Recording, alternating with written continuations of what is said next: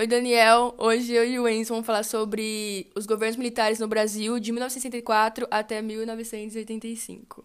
Ditadura Militar Brasileira, ou Quinta República Brasileira, foi o regime instaurado em 1 de abril de 1964, que durou até 15 de março de 1985, sob comando de sucessivos governos militares.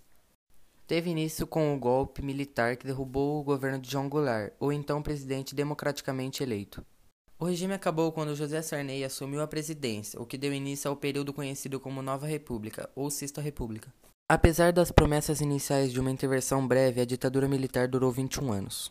A Constituição de 1946 foi substituída pela Constituição de 1967 e, ao mesmo tempo, o Congresso Nacional foi dissolvido, liberdades civis foram supridas e foi criado um Código de Processo Penal Militar que permitia ao Exército Brasileiro e à Polícia Militar pudessem prender e encarar pessoas consideradas suspeitas, além de impossibilitar qualquer revisão judicial.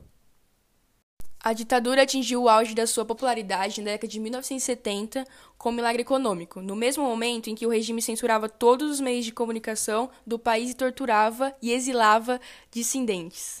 O regime militar brasileiro inspirou o modelo de outras ditaduras por toda a América Latina, e estima-se que houve 434 pessoas entre mortos e desaparecidos durante o regime, Bom, agora eu vou falar um pouco sobre o governo de Castelo Branco que ocorreu em 1964 até 1967. O Congresso Nacional ratificou a indicação do Comando Militar e, em eleição que ocorreu no dia 11 de abril de 1964, elegeu o presidente da República, o Marechal Castelo Branco. O então chefe do Estado-Maior do Exército, o presidente Castelo Branco iniciou o governo militar. Compôs seu governo com predominância de políticos da UDN. As Forças Armadas, lideradas pelo general Costa e Silva, não tinham interesse no papel de moderador, mas sim em estabelecer linha dura. Castelo Branco morreu logo após deixar poder em um acidente aéreo mal explicado ocorrido em 18 de julho de 1967. Castelo Branco fechou associações civis, proibiu greves, interviu em sindicatos e casou mandatos de políticos por 10 anos. Eu vou falar sobre o governo Costa e Silva, que teve início em 1967 e o fim em 1969.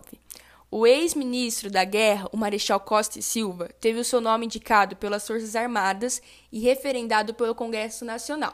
Com sua posse, começa a vigorar a Constituição de 1967, com predominância de ministros militares e civis. As taxas de inflação caíram nos primeiros anos de governo, reaquecendo a economia e aumentando a presença de investimento estrangeiro no país.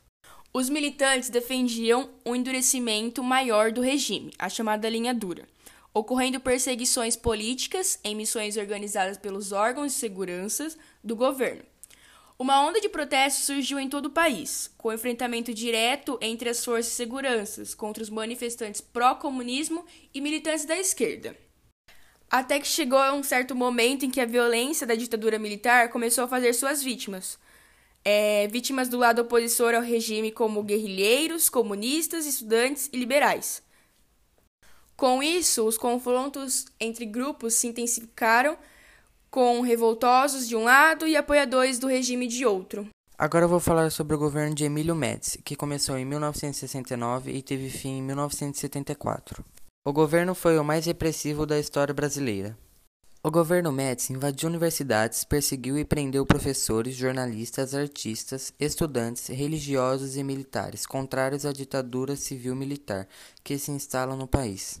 Aperfeiçoou os órgãos de repressão e seus agentes praticavam espancamento, afogamentos, choques elétricos e outras formas de tortura. Com o aumento da repressão, cresceu também a resistência democrática ao regime militar, por meio de abaixos assinados, protestos de ruas, entre outros. Agora eu vou falar sobre o governo Geisel. O general Ernesto Geisel, presidente do Brasil entre 1974 e 1979, era considerado moderado, diferente dos dois generais de linha dura, Costa e Silva e Médici. O presidente Geisel mostrou-se favorável à abertura política.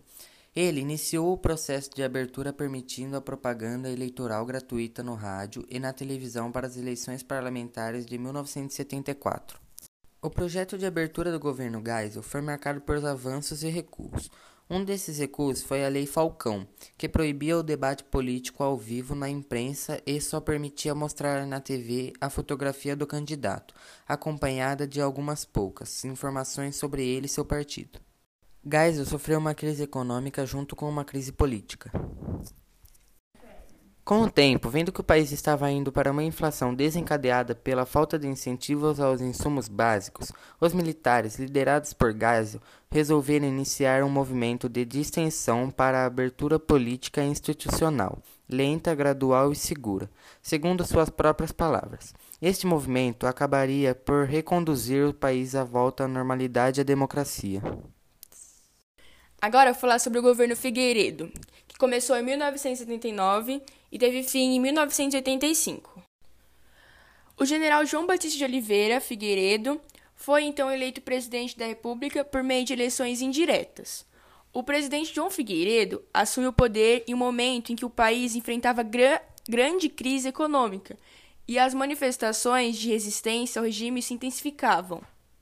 Inicialmente, os operários exigiam reajuste de salários, mas com a evolução do movimento, passaram a exigir também liberdades democráticas.